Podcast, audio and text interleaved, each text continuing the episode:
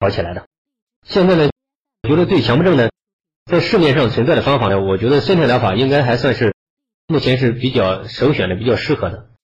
那么对于社交恐怖症，那么用森田疗法最起码能好百分之五六十的。那么强迫症那可能效果稍微差一点，强迫行为可能就是效果在其次，但其实他们也会起到非常大的效果。对有些比较不是很重的人，森田疗法就可以解决了。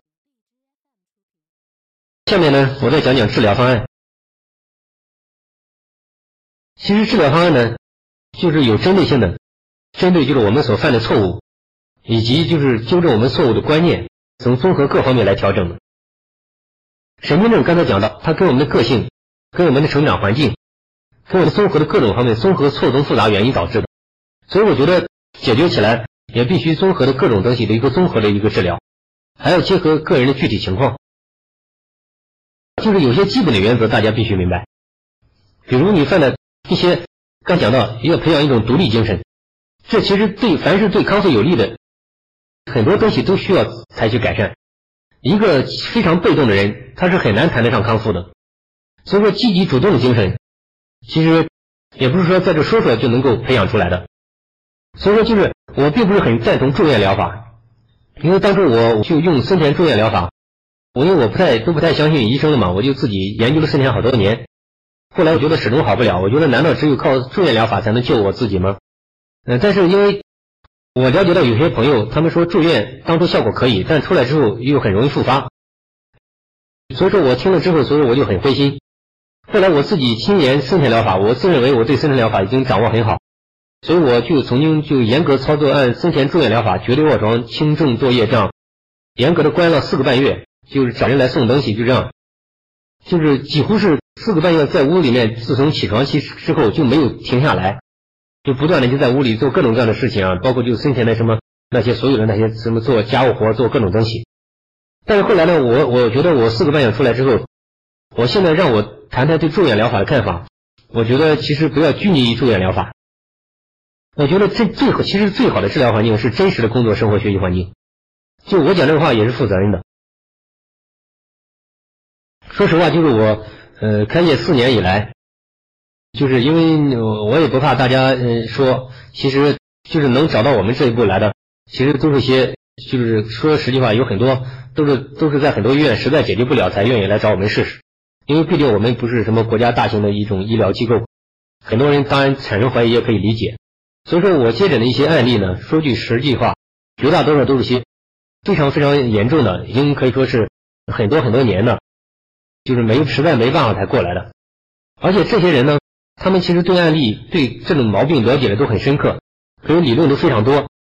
但是呢，就是我讲，其实我在这么多年的治疗当中，我的感觉，其实呢，就是其实并不一定非要非要就是住院的。我倒发现，我在这实际的治疗当中，我再发现，就是让他正常的工作、生活、学习当中进行同步远程指导，我倒觉得这是最好的疗法。为什么这么讲？因为我觉得一个人。如果住院的话，可能就是脱离了真实的生活环境，就是他其实是在是一种虚假的生活环境里面的，所以这种康复我觉得有时候不是不牢靠的。一旦他回到真实的生活环境当中，又又不一定能够适应。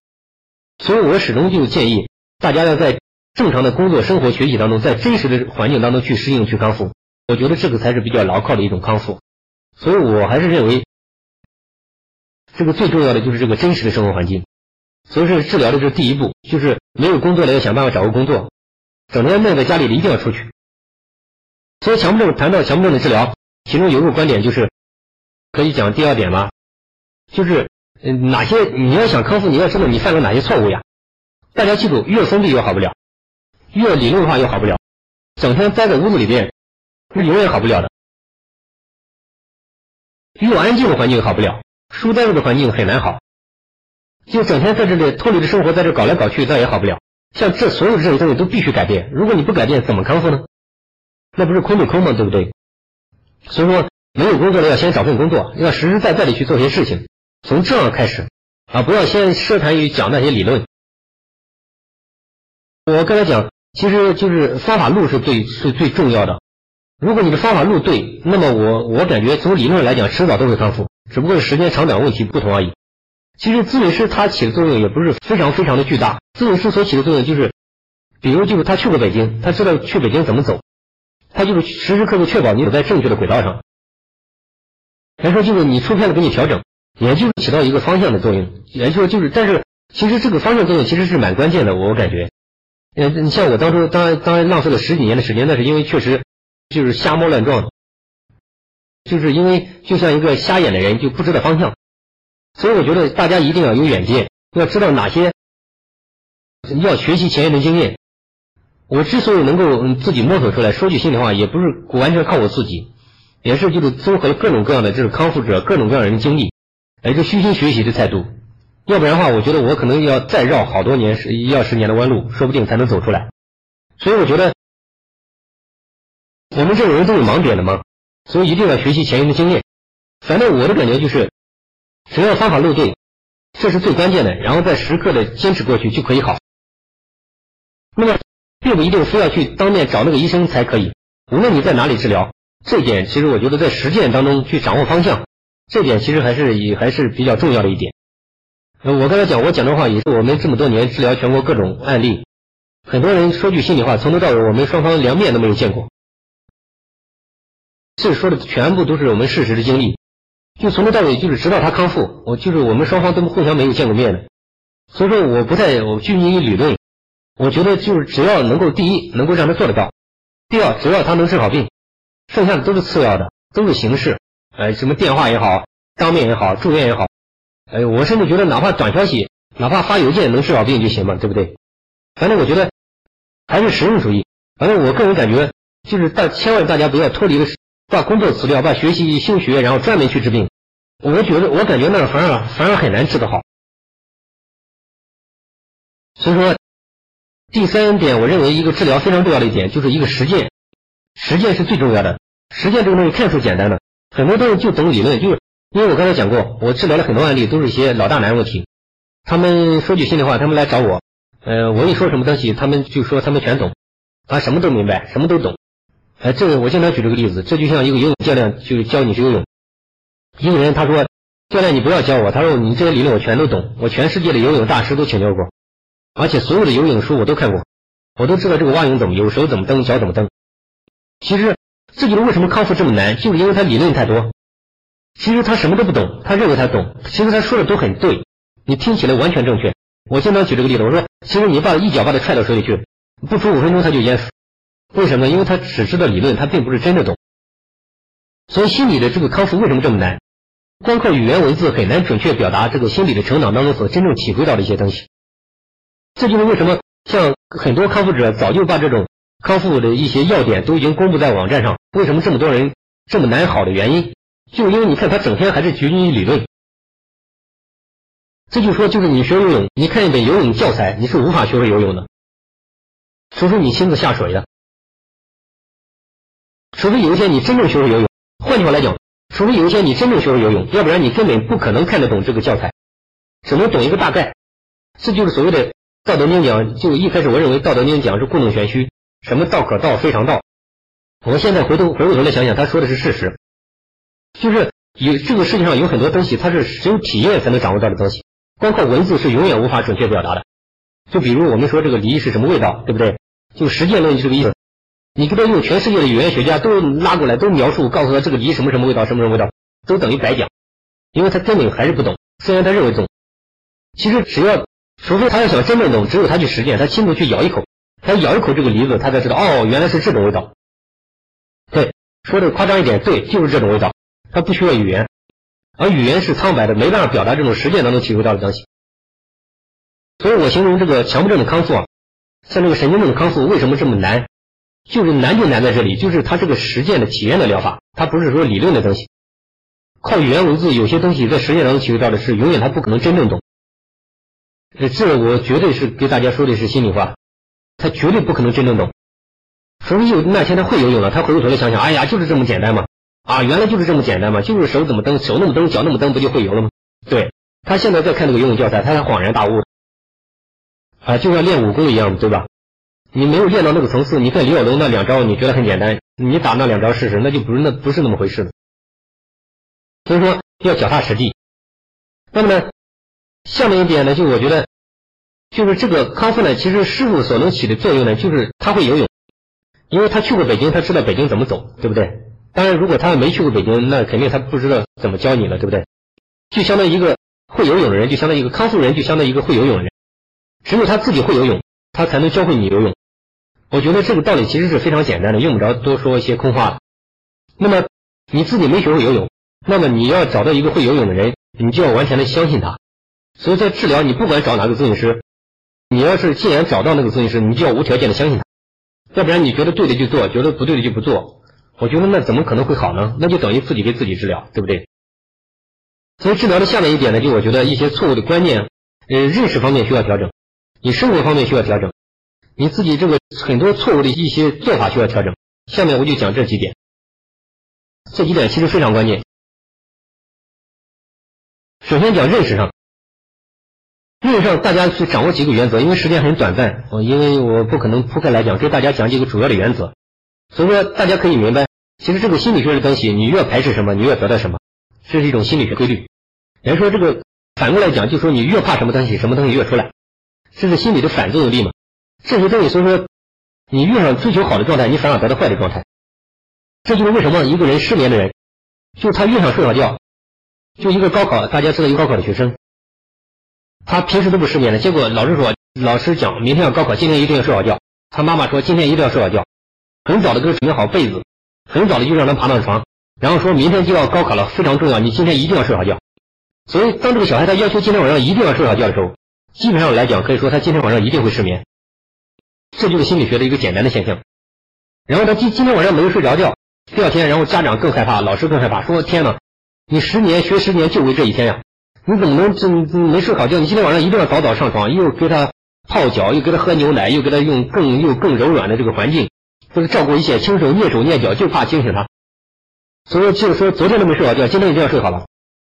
所以当他第二天晚上要求一定要比第一天一定要更好的睡好觉的时候，结果第二天晚上失眠的一定会更厉害。所以说到第三天的时候，他怎么好的？所以大家必须从这个例子了解，这就跟强迫症的康复道理是一样的，跟社交恐惧症的康复，跟这这焦虑症的康复道理是一样的。到第三天，因为前两天都失眠了，没考好。他老师也失望了，他家长也丧气了，所以很最后一天说考不考无所谓了，咱随便你吧，你睡着睡着，睡不着拉倒，对不对？结果第三天，结果家人也不管他了，他自己也觉得无所谓了，反正睡不着，反正也睡不着了，反正第三天考不考上也无所谓了。当他第三天，当他不要求就是睡着了睡着觉的时候，第三天反而神奇般的睡着了。所以说，大家你从这个故事当中，你仔细总结总结，你犯的错误在哪里？是不是？你犯的错误是不是你拼命的想让自己不丢脸呢？想让自己不直接死要面子活受罪吗？死要面子活受罪吗？把自己抬得越高，摔得越响。所以为什么我我写这个疗法，我在我的在我们的网站上都已经公布，大家感兴趣呢也可以到我们的网站上可以去看一下，呃，我写的一些康复的文章。其中有个观点就是不要脸了，就培养一种不要脸的精神，其实就是一种逆向思维，就是你越想要脸，反而越丢脸；你越想得到好的状态，反而得到坏的状态，对不对？大家是不是犯这种愚蠢的错误呢？如果你大家都可以检查检查，如果你身上有犯了这样如下几种错误，那你这个病又怎么可能会好呢？